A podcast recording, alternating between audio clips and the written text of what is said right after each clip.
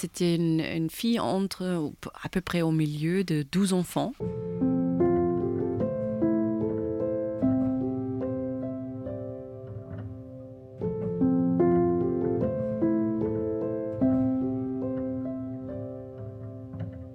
Tout sur ma mère, sur ma mère, tout sur ma mère.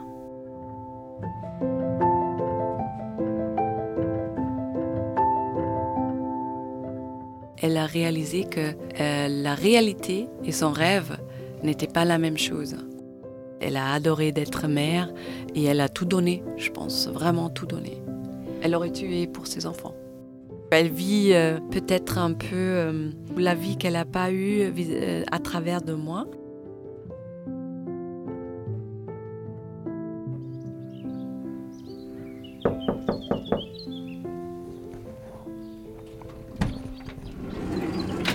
Bonjour Maya. Bonjour Laetitia.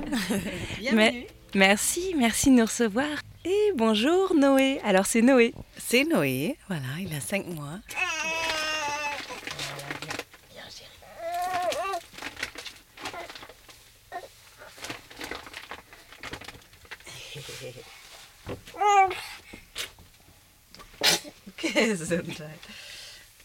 Nous sommes au début du printemps, juste derrière la plage d'Héromardi, à Saint-Jean-de-Luz, au Pays Basque.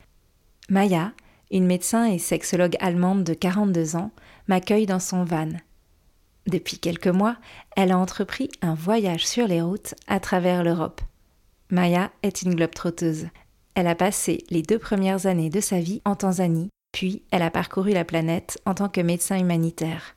Elle a notamment vécu en Équateur, en Éthiopie, en République démocratique du Congo, en Ouganda, en Afghanistan, au Cap-Vert, mais aussi en France et en Suisse où elle a appris le français. Aujourd'hui, elle est basée à Berlin. Elle est aussi entrepreneuse et soucieuse de l'épanouissement des femmes. Elle a donc créé Being Female, une start-up qui s'intéresse à la sexualité au féminin. Maya est une femme qui n'a pas de frontières. Elle lutte pour la libération de la parole et elle lutte contre les tabous. Il y a quelques mois, elle a décidé d'avoir un enfant toute seule. Cette naissance a bouleversé sa vie, elle qui a écrit toute sa trajectoire dans une grande indépendance. Dans Tout sur ma mère, je viens à sa rencontre pour qu'elle nous raconte son histoire, son besoin d'indépendance et qu'elle revienne aux sources de ce qui l'a construite, et notamment à sa maman. En fait, c'était pas par choix que je suis euh, solo, mère, euh, mère solo ou euh, que je suis seule en ce moment. Parce que voilà, j'aime bien être en, partenaire, avec un partenaire aussi. Mais c'est vrai que l'indépendance a, pris beaucoup d'importance dans ma vie. aussi, et on va en parler, grâce ou à cause de ma mère. Et bien sûr, ça change, ça change avec Noé parce qu'il y a une indépendance, mais que j'adore. Vraiment, j'adore cette cette relation qu'on a et bien sûr il va être dépendant euh, pendant un moment. Mais vu que c'est de nouveau mon c'était vraiment un choix et d'ailleurs euh, c'était un peu difficile de, de l'avoir. Encore plus important pour moi c'est de, vraiment euh, prendre du plaisir avec cette aussi bah, dépendance d'ailleurs. Donc en fait, c'est une nouvelle dépendance à toi, mais qui a été très réfléchie, très désirée aussi, comme tu viens de nous le dire. Et finalement, elle ne te pose pas spécialement de problème, pas du tout même. Non, pas du tout. Et moi, je peux pas m'empêcher de penser que ta mère a un rôle, a eu un rôle à jouer dans, dans tes choix et ton identité indépendante. Ton père certainement aussi, mais là, on s'intéresse à ta maman. Si on revenait aux origines, que sais-tu de l'enfance euh, de ta mère? Je sais pas trop, elle, ne m'a pas trop parlé, mais euh, en fait, les conditions en tout cas, euh, c'était une, fille entre à peu près au milieu de 12 enfants euh, aux Pays-Bas. Et ils avaient une ferme parce que l'hôtel était détruit pendant la Deuxième Guerre mondiale. Donc, ils, avaient assez à manger. Je pense qu'ils étaient quand même heureuses comme famille. Et euh, dans une région assez catholique euh, le départ. Je dirais plutôt, plutôt heureux comme, euh, comme, comme enfance. Quel genre de petite fille c'était? Je peux imaginer qu'elle était quand même... qu'elle aimait jouer et tout, mais je pense qu'elle n'était pas la, la, fille devant qui était forte, qui était peut-être cachée derrière les autres frères et sœurs. Parce qu'elle avait quelle place dans la fratrie? Bah, Presque au milieu, quatrième, cinquième, quelque chose comme ça. Mais moi, je ne sais même pas exact. Il y en a trop. Est-ce que tu penses qu'elle avait, elle avait des rêves? Est-ce qu'elle t'a parlé de, de ses rêves d'enfant? Elle n'avait jamais vraiment parlé de ça. Et d'ailleurs, je pense elle n'en avait pas vraiment jusqu'au moment où euh, ça, se, ça se retrouvait comme ça. Donc mon père qui est passé, euh, parce qu'il était, euh, en fait, il était, je pense, officier en militaire, donc il est allemand, et il était stationné en Pays-Bas. Et du coup, ils se sont rencontrés un peu dans la rue parce qu'il cherchait, lui, il cherchait un endroit pour aller danser. Ma mère, elle aimait danser. Et donc c'est là où ils se sont euh, rencontrés. Et je pense que c'était un peu un prince charme qui vient de l'extérieur avec euh, un cheval euh, blond qui voulait l'amener dans une autre vie, meilleure vie bien sûr. voilà, je pense que c'était, c'est devenu son rêve.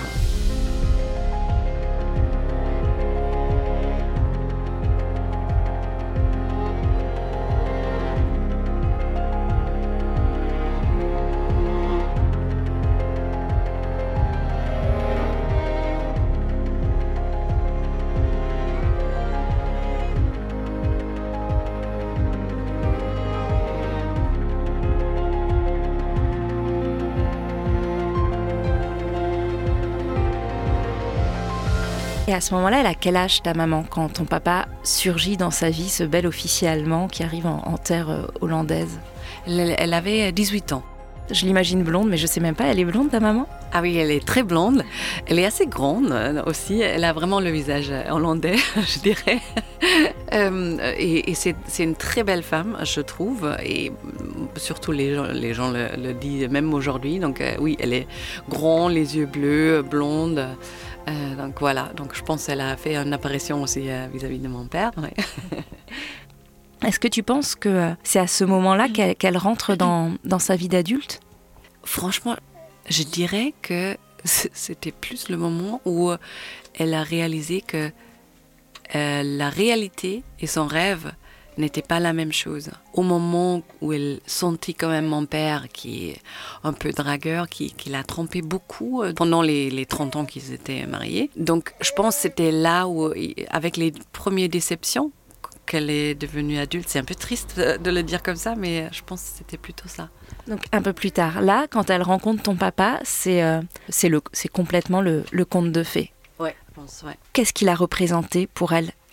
L'homme qui, qui l'a fait sortir de aussi de, de elle se sentit peut-être euh, euh, spéciale de sortir de, du village de d'une normalité catholique et vraiment changer la vie pour le mieux pour euh, pour des aventures quelque chose moi je pense qui va changer ta vie pour toujours pour le mieux Peut-être elle pensait quand même de, de, commencer euh, l'adulte, la, la, vie d'adulte. Voilà, la vie d'adulte, euh, la vie comme femme, la vie euh, peut-être un peu en amoureux, avec l'amour, l'expérience. Donc c'était tout un départ d'une vie normale, je peux assurer si, si elle n'a pas aimé cette vie, mais en tout cas, c'était euh, comme les autres. Donc là, elle commençait quelque chose qui était vraiment hors de, de, de, la normalité.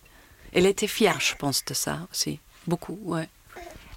Est-ce que tu penses qu'elle a pu avoir peur ou qu'elle n'a pas réfléchi une seule seconde à suivre ton papa? Je pense quand même qu'elle avait peur. Oui, oui, oui, forcément, parce que on a tous peur quand il y a les changements, je pense.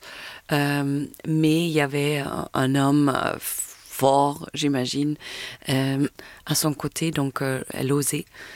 mais du coup, elle avait mis aussi beaucoup de beaucoup de barrières. Si ça marche pas, elle, aurait perdu un peu son visage vis-à-vis de sa famille. Et du coup, euh, tous ces problèmes, je pense, elle a beaucoup caché vis-à-vis euh, les frères et sœurs, euh, la mère. vraiment, elle a, elle a pas beaucoup parlé avec sa famille de ses problèmes de mariage. Et je pense c'était un poids un grand poids. Donc cet décalage de rêve et réalité, ça pesait beaucoup pendant des années elle, a vraiment rêvé de la vie parfaite, d'être parfaite, de la vie autour d'elle parfaite. ouais. Donc, et, elle a gardé cette, image où elle voulait à tout prix vraiment garder cette image de famille parfaite, aussi vis-à-vis de moi.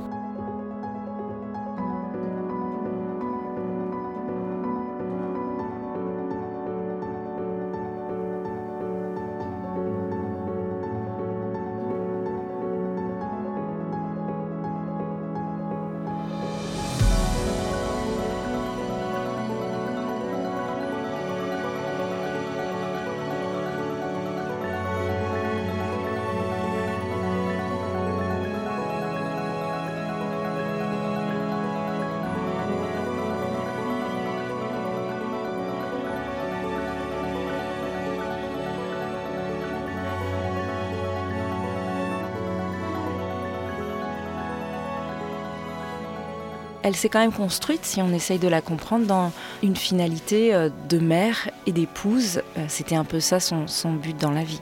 Euh, comme tu dis, une construction, parce qu'elle s'est devenue sa vie, et, du coup, je pense, voilà, elle, s'est dit, il faut que ça soit comme ça. Donc, du coup, c'est devenu probablement une, une, une passion après la réalité. C'est ce qui est bien, hein, de, retrouver euh, beaucoup de plaisir dans ce qu'on a de toute façon. Euh, mais du coup, il y avait quand même une, euh, une obligation que ça marche un peu. Oui, elle s'est accrochée à son rêve à tout prix, tu le disais, même si finalement il y avait des failles au niveau du couple, parce que ton, ton papa l'a trompée régulièrement, mais elle a choisi de, de ne pas regarder ces failles-là pour conserver la beauté de son rêve. Oui, je pense que c'était un peu, un peu ça. Et peut-être aussi, elle, se sentait quand même coincée euh, parce qu'elle n'avait pas fait des études, elle était financièrement dépendante. Et vis-à-vis de sa famille, comme j'ai dit avant, il y avait cette image qu'elle remplissait.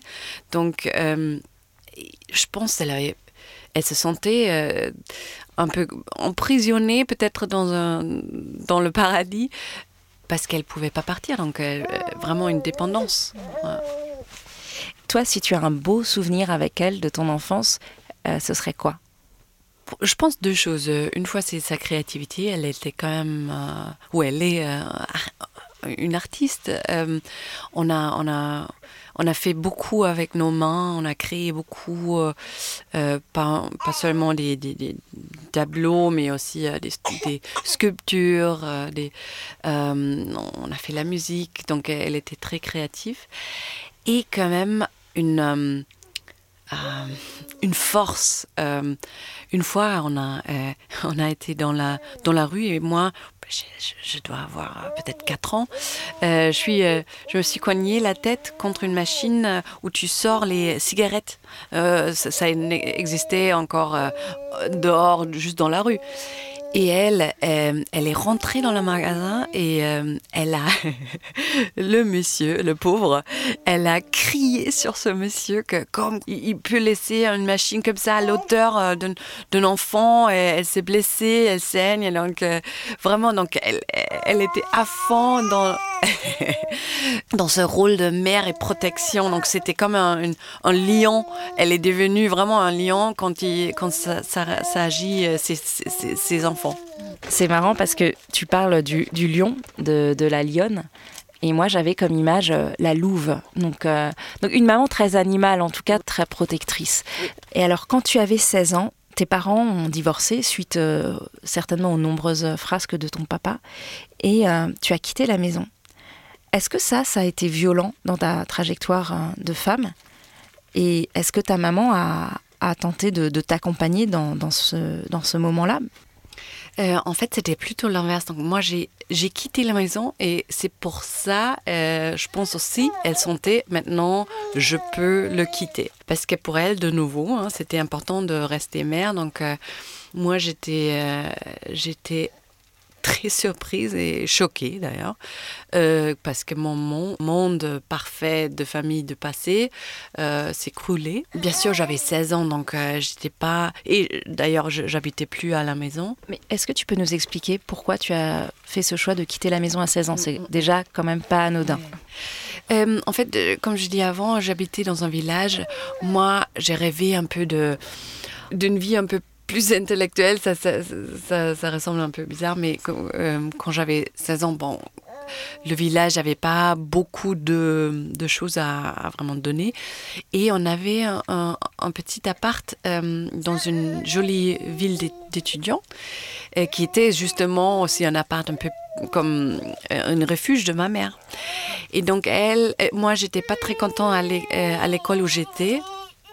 Et du coup, elle m'a dit, elle, c'est maman, euh, ma mère qui m'a proposé de, tu sais, il y a cet appart, tu peux aussi faire des, euh, les derniers deux ans euh, d'école dans cette ville.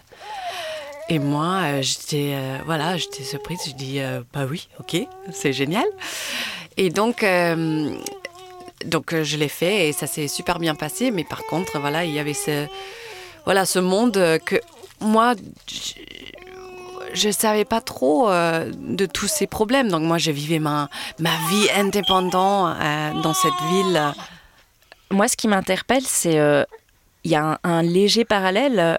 Ta maman qui quitte son village à 18 ans et toi qui quittes ton village à 16 ans. Peut-être pas pour les mêmes raisons, mais il y a quand même ce besoin d'aller voir ailleurs. Oui. d'aller voir ailleurs si l'herbe est plus verte. Oui, tout à fait. Euh, tu as, raison. Je n'ai même pas y penser. Euh, en effet, c'est. Bon, il y avait. Il n'y avait pas une, personne qui m'a menée, donc c'était quand même mon choix. Donc il fallait que je m'en sorte tout seul, de vivre indépendant, de faire des courses, de faire la vaisselle, la lessive et tout. D'ailleurs, que peut-être elle m'a vraiment, durant ma vie, poussée vers l'indépendance. Euh, donc elle a quand même essayé de transmettre quelque chose qu'elle, elle a peut-être pas réussi euh, à avoir. Donc elle voulait absolument que moi, euh, je devienne indépendant des hommes ou d'autres personnes. D'ailleurs, ça avait des, avantages et des désavantages. Du coup, les avantages que justement que je ne suis pas dépendant de quelqu'un, mais aussi euh, est-ce que ça m'a rendu quand même si indépendant que j'ai du mal à, à me mettre euh, tu vois euh, en couple en famille et, j'adore être en couple hein, mais peut-être quand même c'est difficile pour un partenaire d'avoir une femme si indépendant et exigeant quand même vis-à-vis -vis de moi mais aussi vis-à-vis -vis des autres à côté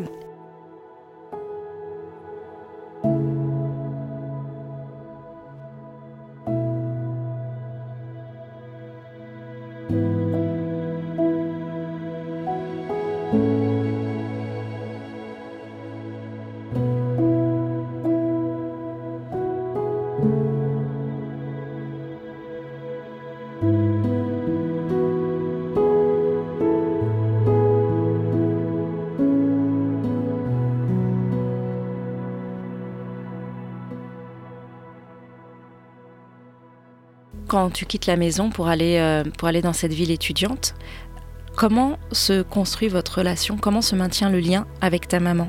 C'est un long voyage parce que euh, j'étais pas au clair qu'est-ce qui s'est passé et mes, mes parents m'ont m'ont pas tout, euh, tout dit. D'ailleurs, la communication c'était euh, vraiment mauvaise entre ces deux-là et du coup aussi vis-à-vis vis -vis de moi, je trouve.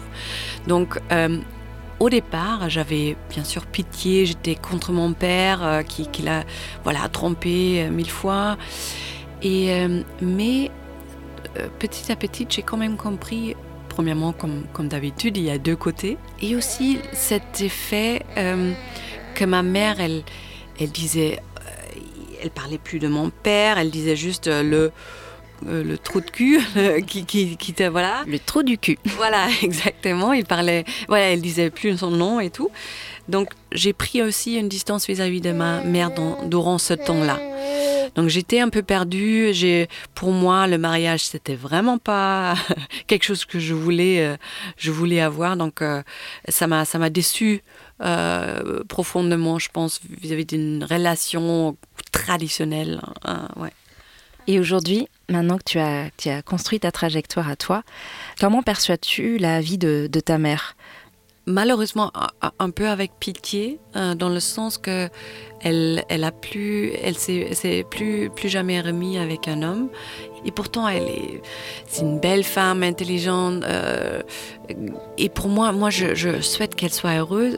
Mais je pense elle, est heureuse en ce moment, euh, même si elle est seule, euh, mais c'est le mieux qu'elle peut être.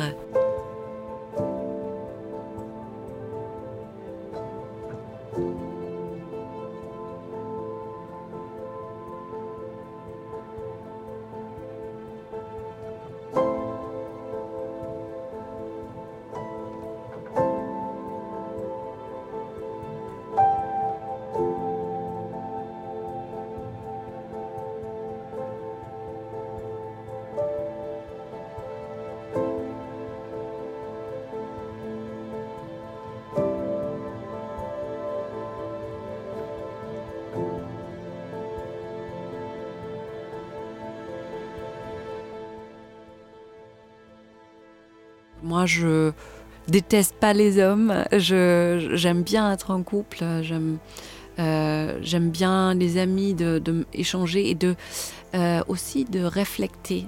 Euh, sur moi et de de réfléchir pardon de réfléchir sur ma personnalité de travailler aussi les côtés qui que je, que j'aime pas trop et, et ça c'est une manque en elle parce qu'elle elle a vraiment peur de se, se, mettre devant un miroir. Elle irait jamais voir un psy, elle irait jamais vraiment faire des séances euh, un peu, voilà, pour justement réfléchir au passé, pour, pour euh, mieux s'en sortir. Euh, non, elle a complètement, elle est complètement dans le déni, dans le, voilà, elle a coupé. Et est-ce que tu penses quand même que il y a quelque chose d'elle en toi? Quel trait de caractère, quelle façon de faire, euh, malgré vos chemins contraires, malgré vos chemins différents, surnagerait en toi ah, Il y a beaucoup d'elle euh, dans moi. Euh, quand même, je dirais cette, joie d'être mère, quand même. sa créativité, j'espère en tout cas, j'ai pris un peu cette attention au corps, ou la santé plutôt. Euh, euh, c'était important pour elle et du coup, je, je, je pense aussi euh, ancrée en moi. ancrée. Ancrée, pardon. Est-ce que tu sais quel regard elle porte sur ta propre trajectoire? D'ailleurs, comment a-t-elle accueilli ton choix de faire un enfant toute seule? Je pense qu'elle est, elle est fière. elle est fière de moi et indirectement, du coup, je pense qu'elle est fière de, de, lui-même. Donc, euh, il y a quand même une projection. Elle est fière d'elle-même Oui, euh, une, une, projection sur moi. Euh, donc, les, tu vois, elle vit peut-être un peu sa vie ou la vie qu'elle n'a pas eue à travers de moi. Elle est très contente avec tous mes choix. Elle avait, je pense, un peu pitié parce que j'avais pas réussi à avoir un enfant euh, pendant des années. Et là, elle est, très contente que je, je pu vraiment euh, vu qu'est-ce que, ça fait cette vie, euh, cette grossesse avec le corps et la naissance, de allaiter un bébé et tout, de le voir grandir. Je pense ça, ça lui fait plaisir qu'elle sache que j'ai vécu ça elle est, elle est contente pour toi et elle est fière de toi. C'est quand même euh, beaucoup déjà de la part d'une mère. Et elle est heureuse aussi, elle, d'être grand-mère? C'est pas difficile pour elle? Elle s'investit? Euh, Est-ce qu'elle est heureuse? Ça, c'est une autre question, mais elle, investit. Oui, alors si on est là, euh, c'est la grand-mère parfaite. par contre, elle a quand même. C'est pas quelqu'un qui qui va nous visiter beaucoup. Elle communique euh, à travers de WhatsApp, surtout les messages. Euh, donc, si je veux parler avec elle, c'est moi qui l'appelle. Elle vit sa vie. Je pense, euh, elle, cherche surtout le respect de, ses enfants. Il me manque un peu cet amour que j'ai eu comme enfant, qui pardonne aussi. Je cherche ça encore aujourd'hui et ça me manque un peu dans notre relation on s'est un peu rapproché euh, grâce à Noé, donc mon fils, mais quand même, euh, on a des, crises parce que je retombe aussi dans mes caractères euh, filles opposés quand je suis avec elle. euh, malgré le fait que je, sais mieux que voilà maintenant on peut pas changer quelqu'un et je d'ailleurs je veux pas euh, je veux qu'on qu'on est bien ensemble mais voilà euh, il y a des crises donc la communication est toujours euh, un peu difficile. C'est là où euh, je pense les, le, c'est le, le plus grand problème pour elle de bien communiquer ses émotions ses voeux euh, et là où on, on ça clash. Et du coup, si tu pouvais euh, lui dire quelque chose ou revenir sur, sur quelque chose qui vous lie, ce serait quoi? Peut-être une, pour une fois c'est que, que faire des erreurs c'est pas ça veut pas dire on a failli euh, c'est une faillite de la vie euh, mais ça fait grandir et c'est tout à fait quelque chose pour lesquels euh, on a on n'a pas besoin d'avoir honte même de s'excuser c'est pas une faille euh, mais c'est une force. Et de parler de ses émotions c'est quelque chose qui aide. Pour elle c'était toujours un peu difficile Est-ce que toi, tu réfléchis à, par rapport à ça, à ta maternité, à la maman que tu es, puisque tu es maman euh, Comment tu as envie de te positionner euh, vis-à-vis -vis de tes enfants dans, dans, dans la transmission et dans la communication? Qu'est-ce que tu as envie de leur transmettre? Et comment tu as envie de communiquer? Alors je dis, je, je me projette déjà dans le fait que tu auras plusieurs enfants. Je ne sais pas. Pour l'instant, qu'est-ce que tu as envie de, de lui transmettre et, et comment tu as envie de communiquer avec lui? Comment tu as envie de te positionner? Bah, du coup, là, je suis vraiment dans l'opposition et parfois je suis peut-être même trop directe, mais en tout cas, euh, vis-à-vis -vis de ma famille, de, euh, de mes amis et bien sûr aussi de, Noé, en fait, je dis tout. Euh, bah D'ailleurs, pour moi, le stand-up sur la sexualité, ça me convient parce qu'on parle des tabous et moi, j'ai aucun problème de parler de tout ça. Donc, je, je dis même, bon, il a cinq mois, il ne comprend pas trop, mais je, je lui dis que voilà, je suis euh, mère seule, je l'ai eu avec un, un donneur euh, qui est encore euh, dans notre vie, mais je, je suis très très transparent euh, comment je l'ai euh, reçu comme euh, c'était une grossesse in vitro que, que voilà je suis très content comment comment tout est tout s'était euh, passé mais aussi qu'il y avait des moments durs. Et je parle aussi de ça. Et aussi je j'ai pas pas de problème de pleurer de euh, de même être euh, en, colère quelque chose qui, qui est souvent un peu interdit aux femmes. Je veux quand même avoir une communication empathique et au, au même hauteur euh, que mon euh, contre ouais, ouais. que mon interlocuteur. Tu Ouais. veux pas faire plaisir, mais euh, tu veux euh, parler librement et sans tabou. Et c'est sans doute parce qu'il euh, y a eu beaucoup de, de secrets, dans, beaucoup de non-dits, en fait, dans, dans, dans la relation de tes parents et, et dans ton enfance, Oui. peut-être. oui oui tout à fait donc euh, c'est ça l'opposition exact ouais. Merci beaucoup, Maya. Qu'est-ce que ça t'a fait de, de parler de tout ça, de revenir un peu sur l'enfance de ta maman, la femme l'enfant qu'elle a été, la femme qu'elle a été, et, et votre lien Qu'est-ce que ça te fait à toi? Pour moi c'est c'est comme faire la paix et de le de la pardonner euh, pardonner pour les choses que moi je la je la je la je la rapproche la je la rapproche euh, parfois euh, et peut-être aussi de réfléchir de ne pas trop rapprocher parce que Re- Reprocher. Re- pardon, reprocher parce qu'on fait tous euh, des erreurs. Euh, et d'ailleurs, euh, euh, quand même de voir qu'elle était un super mère, une super grand-mère et que je veux vraiment garder un bon contact parce que on ne sait pas combien de temps je l'ai encore dans ma vie et, je voilà je veux je veux vraiment suivre mon motto de vie, c'est no regrets, donc pas de regrets. Voilà. Et donc, je veux avoir une bonne relation. Ça va jamais être comme moi je le veux ou comme elle je veux, mais quand même, qu'on- nous deux, on est, on est OK avec ce qu'on dit et ce qu'on fait. Super. Merci beaucoup, Maya. Merci à Noé pour sa patience, même si voilà, on l'a un petit peu chamboulé. Et très heureuse d'avoir passé ce petit moment avec, avec toi dans ton van, euh, qui a l'air euh, super euh, confortable. Et maintenant, vous allez prendre la route de, donc de Lisbonne, c'est ça, dans quelques, dans quelques heures. Exactement, ça va. Bon, c'est un trajet de 12 heures, mais on va couper en 4 jours. Merci, Maya. Au revoir Noé, à très bientôt, j'espère. Euh, voilà, je vais ouvrir la porte en train d'allaiter, donc euh, je vous laisse tranquille. Je m'en vais. Merci à toi. À très bientôt. Ciao. Au revoir.